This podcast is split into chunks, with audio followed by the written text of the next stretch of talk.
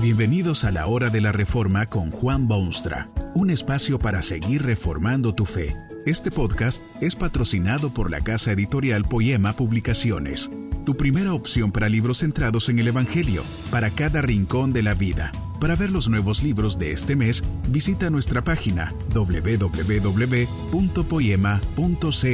Ahora escuchemos a Juan Boonstra con el programa de hoy. Esta conferencia se titula Amor que ama y está basada en las palabras bíblicas de Romanos 5:8. Mas Dios muestra su amor para con nosotros en que siendo aún pecadores, Cristo murió por nosotros.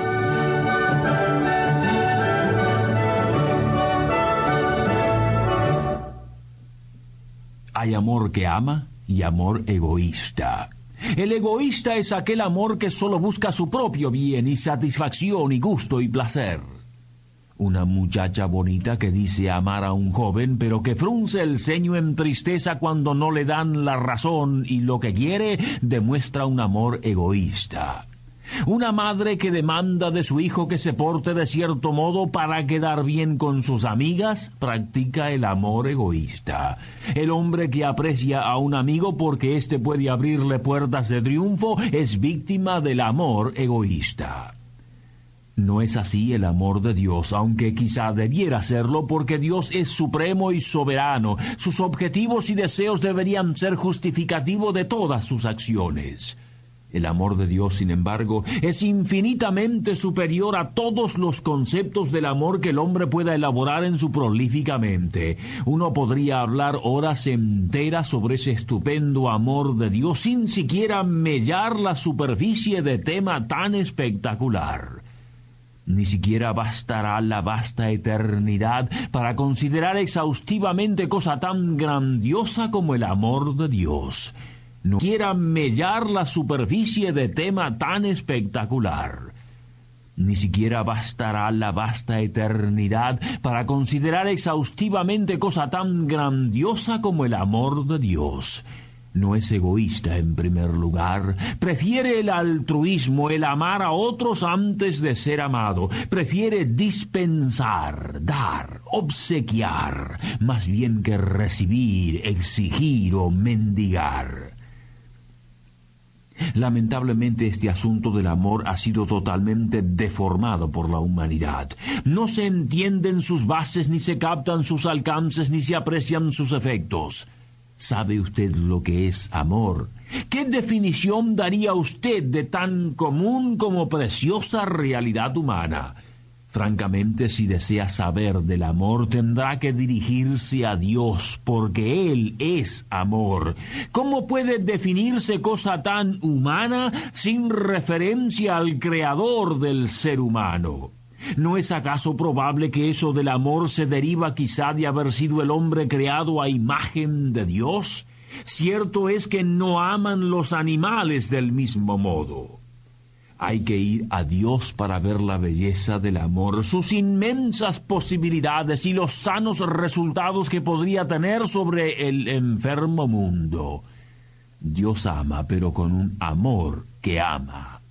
Esto puede descubrirse fácilmente en las sagradas escrituras, en los actos divinos para con su criatura o como lo expresa el apóstol Pablo, Dios muestra su amor para con nosotros en que siendo aún pecadores, Cristo murió por nosotros.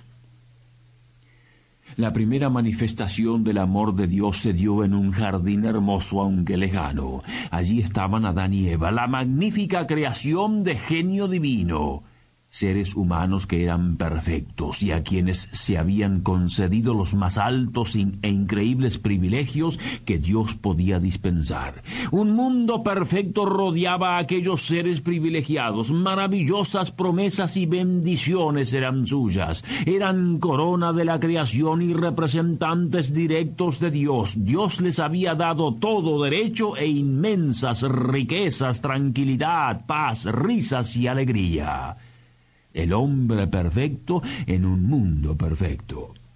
Pero aquellos desgraciados desobedecieron la simple orden de Dios y comieron frutos prohibidos. ¿Qué hubiera hecho usted en semejante situación? Supóngase que usted da a un mísero mendigo una bella residencia, rodeada de flores y despensa repleta de alimentos y cosas buenas. Pero su protegido decide envenenar sus alimentos y pisotear sus flores y echar a perder las cosas buenas. Una mañana cuando usted se aparece en aquella magnífica residencia, ve aquella destrucción descabellada. ¿Qué haría? ¿No sentiría una gran tentación de rechazar a esa gente, echarla de su presencia, ponerla en una cárcel y hasta quizá darle la pena capital? Dios tenía derecho de eliminar, destruir, extinguir de la faz de la tierra a ese Adán y a esa Eva que de tal manera destruyeron el bello mundo que había pronunciado como muy bueno. Pero Dios no lo hizo. Dios no destruyó a Adán y Eva, sino que más bien les hizo una significativa promesa de redención futura. Eso es amor que ama. El mundo se convirtió en escenario del gran drama del amor de Dios. La Biblia es como el libreto de aquel drama que demuestra ese amor. Pasan los años y transcurren los siglos, pero todos los sucesos conducen a una sola cosa que el apóstol Juan describe con estas palabras. Porque de tal manera amó Dios al mundo que ha dado a su Hijo unigénito Usted sabe de ese Jesucristo que nació en mesón humilde y de magos del oriente y de pastores en los campos y de estrellas especiales en el cielo. Aquel Cristo fue la manifestación más pura y refulgente del amor de Dios. Jamás alcanzará la mente humana a comprender la profundidad y altura y anchura de ese acto divino. No es extraño que el apóstol Pablo al analizar la situación lo sintetiza todo en estos términos. Mas Dios muestra su amor para con nosotros en que siendo aún pecadores, Cristo murió por nosotros. Pablo sabía de la compleja historia de los planes de Dios, de un pueblo seleccionado por gracia divina, de su esclavitud en Egipto, de su opresión inhumana, de sus jornadas por el desierto, del maná cotidiano, de la desobediencia de ese pueblo, de su ingratitud, de sus murmuraciones y quejas constantes. Pablo sabía también de la paciencia divina, de las bendiciones enviadas desde el cielo, del cuidado y protección de Dios, de profetas que vinieron a alentar y levantar los espíritus. Todo el fantástico proceso era demostración cabal e innegable del gran amor de Dios. Pero todo ello, todas aquellas experiencias a través de siglos y siglos, no podían ni compararse con aquel evento singular del advenimiento del Cristo al mundo. Amar es una cosa, pero amar de ese modo es algo totalmente desconocido y sorprendente. Dios mismo abandonó los suntuosos recintos del cielo para venirse a este mundo despojado y triste y reseco y lo hizo como muestra de su amor. Dice un autor que conocer ese amor en su exacta dimensión es disfrutar del mismo cielo, aquí en la tierra, y razón tenía porque si alguien entiende ese amor de Dios jamás se sentirá abandonado, separado, solitario, amor que ama. Pero ese amor de Dios no solo envió a su Hijo al mundo, también redime al hombre de hoy y lo libra de su aborrecible condición. Si Dios no amase como ama hace ya mucho tiempo, hubiera abandonado esa empresa difícil de redimir al hombre pecador. Ese hombre no quiere ser redimido, es rebelde en todo momento, es esclavo de Satanás y le agrada su esclavitud. Vive su vida en desazón y quiere terminarla en desazón porque cree que no hay otro camino o porque no quiere prestar atención a lo que Dios le dice. Y pese a todo ello, Dios aún lo busca como pastor que ha perdido una oveja en las escabrosas montañas. Dios lo invita, Dios lo levanta en sus brazos, Dios le trae al rebaño, Dios lo alcanza con su palabra, Dios le hace ver la realidad de un nuevo punto de vista, Dios lo salva y redime muy a pesar suyo usted abandonaría a tan rebeldes criaturas y les desearía buen viaje hacia la eterna condenación. Pero Dios muestra su amor en que siendo aún pecadores, Cristo murió por ellos. Amor que ama y ama de verdad no solo salva Dios y redime al hombre, lo ama de tal manera que a partir de ese momento todas las cosas cooperan juntas para su bienestar y bendición. Tema más trascendental sería imposible encontrar, pero las escrituras no dejan lugar a dudas.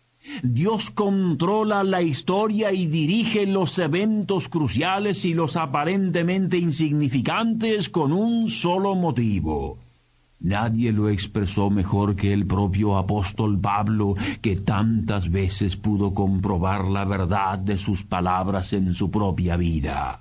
Esto fue lo que dijo. Sabemos que a los que aman a Dios todas las cosas les ayudan a bien, esto es, a los que conforme a su propósito son llamados. Esto quiere decir que aquellos a quienes Dios en su amor ha llamado para ser sus hijos se convierten en el centro de atención por parte de Dios tanto los ama que por ellos Dios establece reinos y los deshace, por ellos desciende con sus lluvias o las detiene. Tan profundo es su amor por ellos que, como lo afirma Pablo, ni la muerte, ni la vida, ni ángeles, ni principados, ni potestades, ni lo presente, ni lo porvenir, ni lo alto, ni lo profundo, ni ninguna otra cosa creada podrá separarnos del amor de Dios, que es en Cristo Jesús, Señor nuestro. Qué amor tan extraordinario es el de Dios, incomprensible para el común y corriente del mortal. Es un amor que ama, pero es también un amor que indica un camino y derrotero definido. Dijo el apóstol Juan, amados, si Dios nos ha amado así, debemos también nosotros amarnos unos a otros. Sobre esa base sí sería posible edificar un nuevo mundo. Lo estamos edificando con amor que ama. Que este mensaje nos ayude en el proceso de reforma continua según la palabra de Dios. Si quieres profundizar en la exposición bíblica, puedes buscar más recursos en www.poema.co. Allí encontrarás libros que te ayuden a entender la palabra de Dios y aplicarla a tu vida. Poema, el Evangelio para cada rincón de la vida. Nos vemos en el próximo episodio de La Hora de la Reforma con Juan Bonstra.